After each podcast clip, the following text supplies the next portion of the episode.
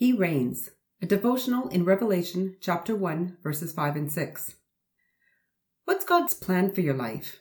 For mine? What is His will for us? What does He want us to do?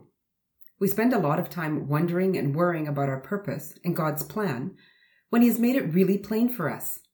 We don't have to wonder who we are or what we should be doing.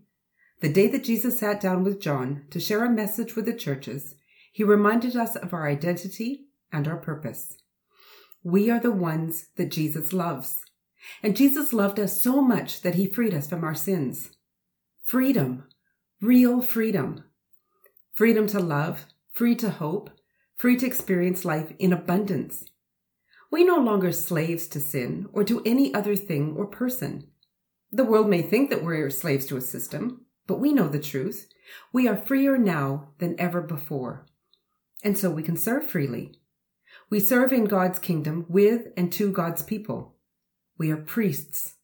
Priests who pray, who serve, who intercede, who care, who warn, who encourage, and who teach. Our duties are not slavery, and our kingdom is not oppressive. And as we serve one another, we also serve our God. As we bring joy to each other, we bring joy to God. As we sacrifice for others, we're reminded of the sacrifice given to us by God. As we think of who we are, what we've been given, and why we are here, it becomes easier to praise God. He has done great things in our lives, in our community, and in our world. He has done these things with power in love. It's a strange mixture for us. We know what both love and power are, but we're not used to seeing them work together in beautiful balance. But we see it in God and in His Son. His power wielded with love has reconciled us to Himself.